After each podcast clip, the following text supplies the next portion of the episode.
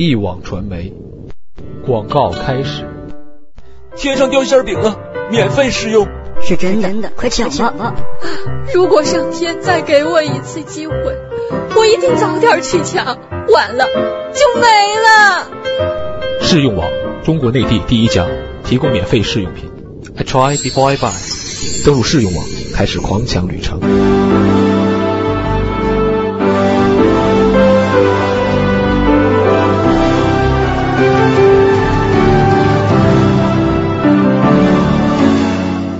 锵锵三人行，诸位好，我们来再次欢迎咱们女演员啊于飞鸿老师啊，还有这个徐老哎徐老师，我最近跟你汇报一下我的这个动向啊，是很可喜的吧？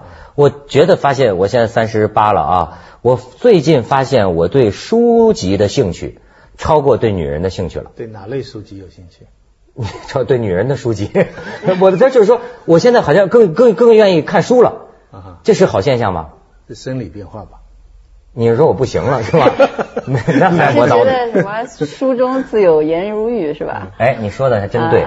书中自有黄金屋，书中自有颜如玉。这个传统的画面就是红袖添香，夜读书啊，小红吹箫，我唱歌。这这这这这这这 不行，这哎这到这 这好端端的画面都给他破坏掉了，这人真是。实际上，什么叫说明你看书的兴趣超过了对女人的兴趣？还就是你说这样来的。比方说啊。你在屋里看书，旁边待着一个你喜欢的女孩子，实际上啊，你看不下去的，对吧？不会吧？看不下去的，看不下，就反正我以往是看不下去的。但是你要照我现在，正好相反，那旁边有个女的我才看得下去。开玩笑，那你是什么呢？找抽呢？不，我现在就可以啊，看书。你是这样试验过？因为他在旁边，我我可以不受影响。他在旁边你是看不下去，这我可以理解，你得倒茶了之类的。啊，是是红袖添，我是红袖，真的。现在是女孩子读书啊。最近他跟我讲一本书，讲老实话，这这才疏学浅的，我就没看过，但是听说过，就是《海上花》。列传，嗯，韩邦庆是吧？因为他是杭州人。子云，呃，这本书呢是用这个苏白苏州土话写的，对，苏白写的。作者是，就是他他自己称自己是花野莲农，他其实真名叫就是那个徐老师讲的韩邦庆，也叫韩子云啊。然后他本身就能听得懂这个话，呃，所以呢，这个还有张爱玲的一个普通话的一个就白话，这个这算什么话？翻译官话的翻译在旁边，所以他就能看的呀特别入味儿。但是我感兴趣的是他跟我谈的这个很多感想。你觉得你为什么对这书手不释卷呢？我觉得他其实描绘了当时清末上海，他虽然是主要是妓院、妓家跟嫖客之间的这个纠葛啊生活，但是描写了一个。我觉得看这本书有点像看《清明上河图》那样的一一个场景，就是很多生活细节。然后我让我很感叹的是，我觉得其实这一百多年了，其实很多传统里的东西，呃，观念对都没有变过。我们的只是我们的生活的物质水平改变了啊，进步了，有汽车有些，但是实质的一些东西很多都没有改变过。说点非常相像，具体的说具体的，嗯。他写的其实那个时候写嫖客妓女间也有也有呃真正爱情的，有有产生了爱情感情的，也有妓女骗嫖客，嫖客骗妓女 啊，就是呃所有的这些生活细节，我觉得其实跟现在觉得也有骗感情的，骗金金钱的，嗯，其实有什么两样吗？那个侯侯孝贤嘛改编成电影以后的男主角就是梁朝伟演的，嗯。就梁朝伟演这个男主角，演那个嫖客，对不对？对对。然后那几个主要的妓女是李嘉欣啊，这个刘嘉玲啊，什么什么几个。嗯。那个那个，他里边表现的就是那种长山堂子啊，不张爱玲小说里讲的长山堂子嘛，其实就是一种高级妓院。他呃那个 叫先生的。叫先生，他是长山书玉，他有清末的时候有一批，原来他是这个。也流行说书嘛，就是苏州啊、上海啊，说说这个苏州啊，苏州话的。后来呢，渐渐被这个北方话的取代了。那些那个时候说书由男说书、女说书，后来这些说书的人都沦为妓女了，所以他们称自己为书玉，就好听一点嘛。啊。然后叫叫先生，就李娇仙，所以后来这个上海的一等的妓女啊，叫都是呃长三书玉，啊，他们价钱是就是这个，他叫打茶围，就客人去喝茶吃东西，然后打一个茶围是三块钱，然后出台陪酒的话是三块钱，两个三呢，他们就是牌九里面。就是个长三，所以叫长三。哦，是这么来的。啊，对，长三。然后长三跟淑玉等于说算成一个一一级的，然后二等的妓女就叫那个幺二，就像那个牌九里面一样。再再低等三等以后就叫野鸡啊什么的，这样。是啊，长得身材难看的肯定叫一桶。最最外面的最差的那种叫咸肉装。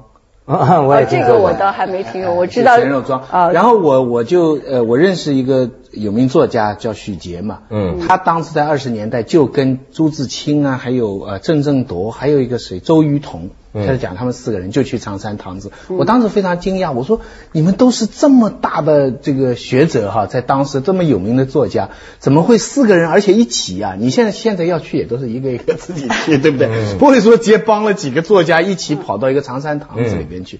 那他他说那个很正常，他说那社会上有这样一种生活，对，我们就应该去看。那个时候是一个社交场合，在妓院里头，就像现在很多是在饭馆里或者在酒吧这个这个歌厅里面会谈事啊说话一样。其实那时候这个妓院就是一个社交的场合，那时候没有更多的娱乐的场合，没有沙龙啊，没有酒吧，对对对，就文人雅士墨客经常汇聚的地方，甚至有人把柳如是比成法国那种沙龙女主人，就是。本身他就是文艺家呀，嗯，呃，确实，这个你像说像秦淮河那边的那种青楼，什么什么八八八个女的一枝花 什么的，这呃前身你看在在南京那个地方就是教坊，说唐朝，所以想起日本那个《艺伎回忆录》说，他这个最早是唐朝有这个教坊，唐玄宗啊什么时候设这教坊，开始就是培养一些文艺人才，慢慢的慢慢的文艺女青年。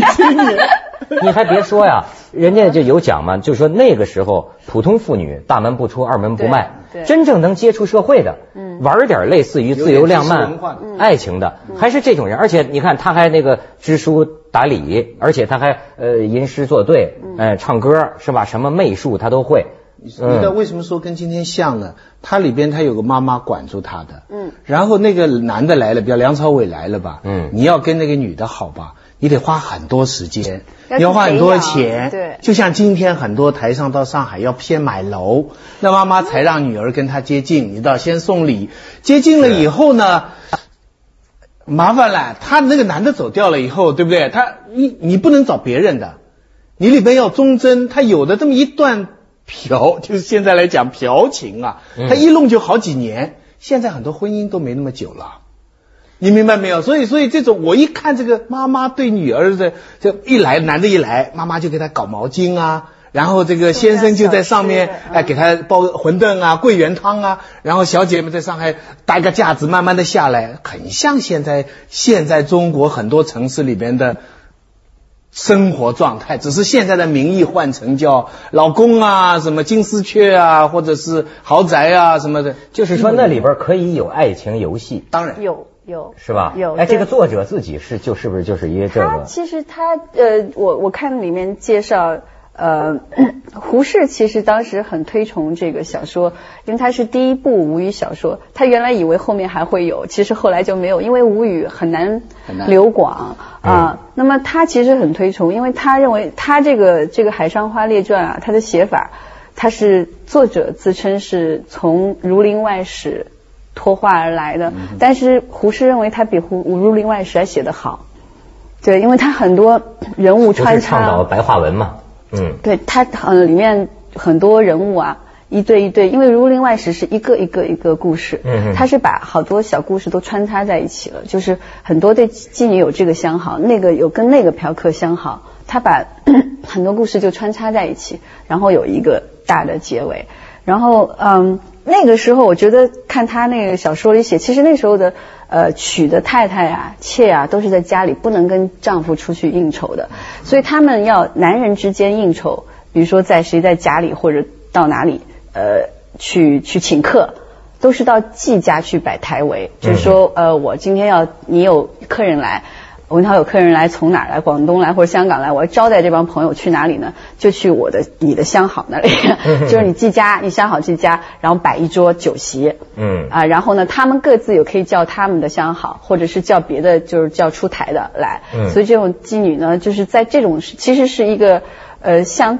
像恋人或者像什么一样的，因为太太和对妻子啊、小妾是不能陪着去的，不能见男人的。嗯嗯啊，哎所以这这样一个场合呢，就其实是一个公众的社交场合。还有坐那种车，黄包车啊、马车啊，人力车在那个车上一起出现的。哎对，你说你作为一个现代女性哈，假如有两个选择，一个选择呢是做一个贤妻的妻子，另外一个选择呢就在这样的问题，我想的太痛苦了吗？我都知道。不是，我想知道你们心里究竟想过什么样的生活？意思是你回到明代的话，你明代的话是嫁入一家闷在那里呢，还是做一文人的这个？我我很难选，因为我不在那个时代生活，所以你让我现在的眼光去判断那个时候，我觉得很难做做出一个对女的一来说，个判断这个问题。总是残酷的，对男的就划得来了。我也希望有爱情，但我也希望有家庭。啊你说怎么办呢？现在的人呢，野心是大大的了啊！锵锵三人行，广告之后见。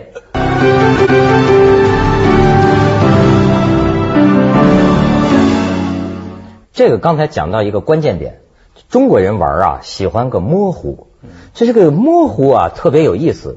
你看我听一台湾人讲哈，这台湾嫖客了，他就讲的什么呢？你你这就不模糊，你一下子给他下一定义，不是，你就讲一个台湾男人就。说说说人嫖客也歧视人家，因为台湾来客 是吧？对对对，台湾来客，他呢他就说，他这观点很有意思。他说，你看我到美国，他美国的这个玩儿啊，就会显得这个目的性特别强。对对对就比如说跳脱衣舞的，啪叽在那儿放一美元，夸夸夸就都给你跳，或者他说都是非常专业的。你要不就是去呃去睡觉的。要不就是去看表演的，要不就是就是真像工业社会，目的极强，功能明确。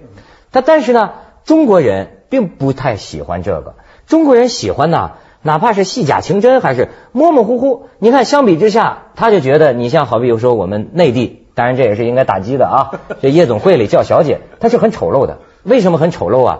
为这个虽然是是吧？一来您见过那场合吗，徐老师？咵，跟检阅似的，十几个女孩子咵在这儿。一帮男的，你就挑吧，挑这坐台的小姐，说这挑她，挑她，挑她，就搞得你知道儒雅点的人，你也会觉得很很尴尬。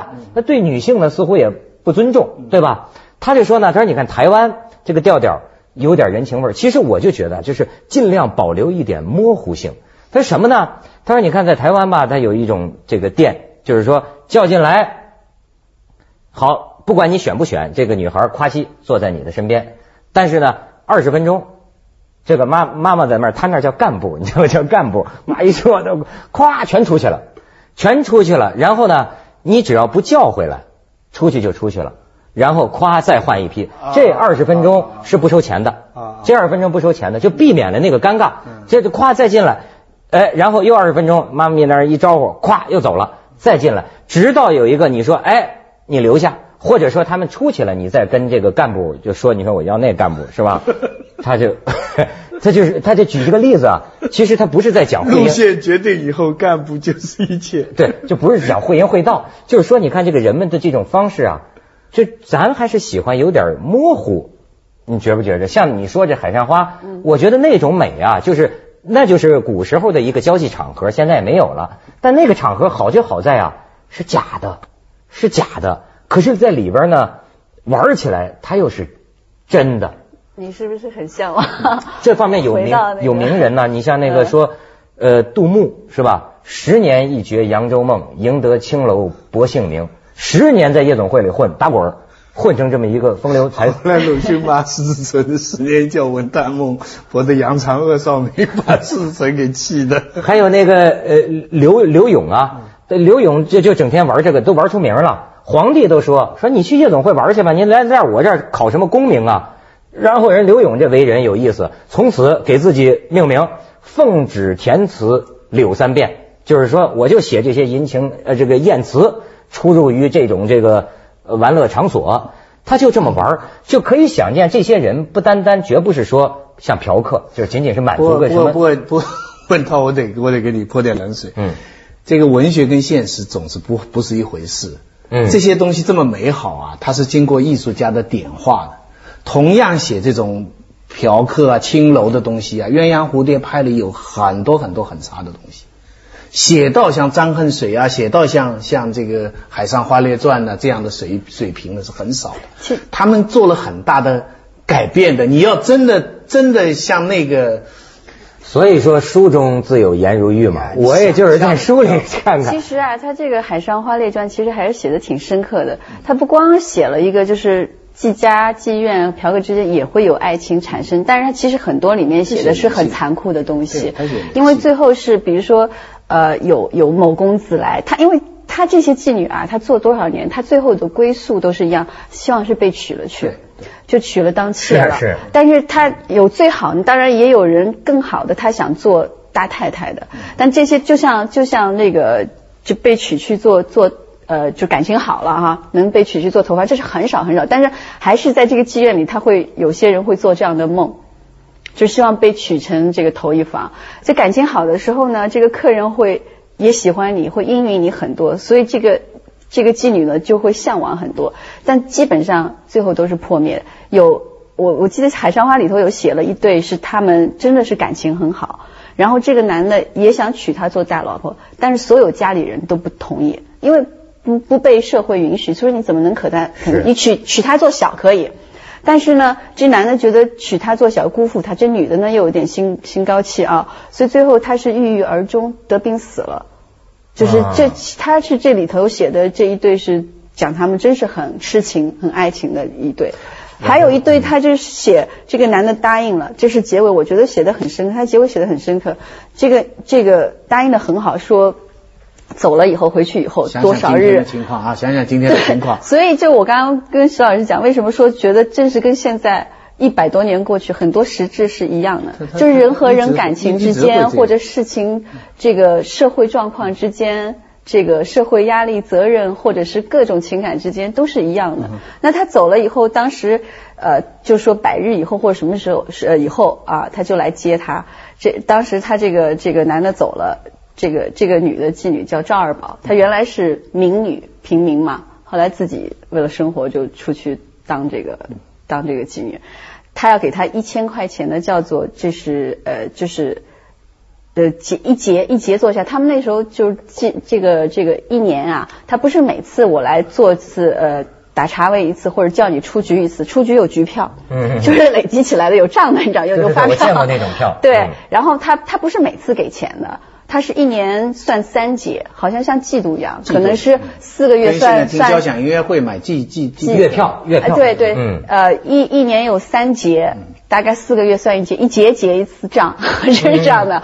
呃，他要给他结账，好像给他一千一千块钱。这个妓妓女好像还好好很豪放，既然我们定了哈，啊、我就是你的人，那我就不能当我自己是妓女来收你这个，他一定还不肯，他就等着他来，这肯定是一去不复返的了。晴朗的一天呐、你说这蝴蝶夫人 这个主题歌啊，所以说就是不管什么都在变，怪不得人家电影导演都说爱情题材是永恒的。他在何种情况下，这个人与人之间的这个爱情模式啊，或者往往隔很多年都差不多所。以就是可能就是说人性是一样的。不，社会还是变，现在哪有收季票的？现在哪有这点诚信啊？现在哪个夜总会收季票？当场买单，对不对？是吗？不，现在现在有的女的收几年的票都有，是吗？提前收票包？嘛？什么叫包啊？啊。对不对？但几年的票是提前收啊，不是事后收、啊。但是也有他们那那那个时候，那个时候讲讲诚信嘛，哈，嗯。都不是当时结一季，大部分人都还是按按规矩结，但也有，所以我为什么说跟现在也像，到了一季这个走了赖了 赖了账的人，对。了两个月最后一个月不来了。对，赖了账的人也有，就是吃吃霸王餐，对对对也有。所以说然后这个所以你想，一个小说张爱玲这么了不起的一个作家，会花功夫把它去翻译从粤语翻成国语，嗯他对这个作品有他的价值除了《红楼梦》以外，就喜欢这部小说。嗯，对对对对，他提醒我们诚信为本呐、锵锵三人行，广告之后见。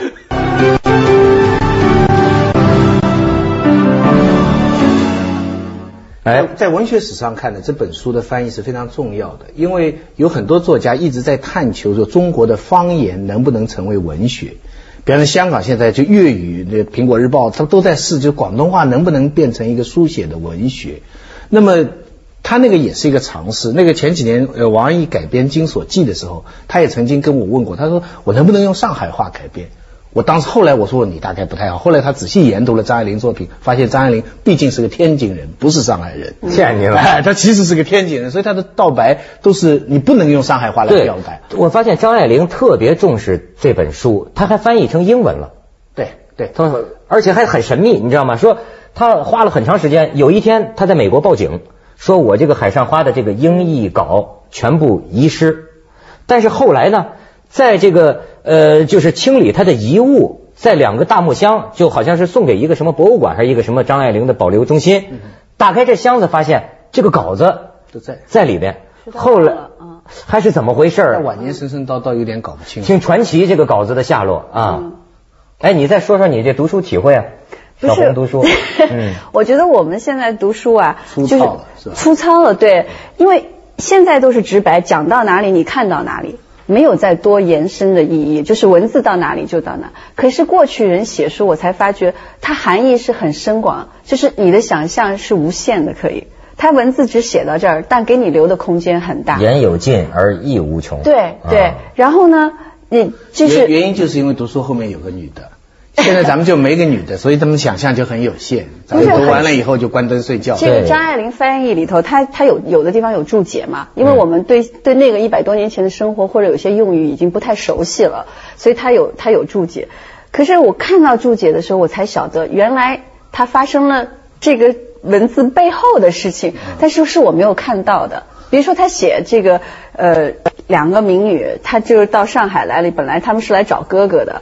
后来呢，被另外一位远房的男的亲戚就很热情招待，招待完了以后呢，他又 他强留他们说你们多玩几天，又给腾出说旅馆太贵，腾出了空屋子给他们住，他们就住进去了。然后呢，后来这两个人就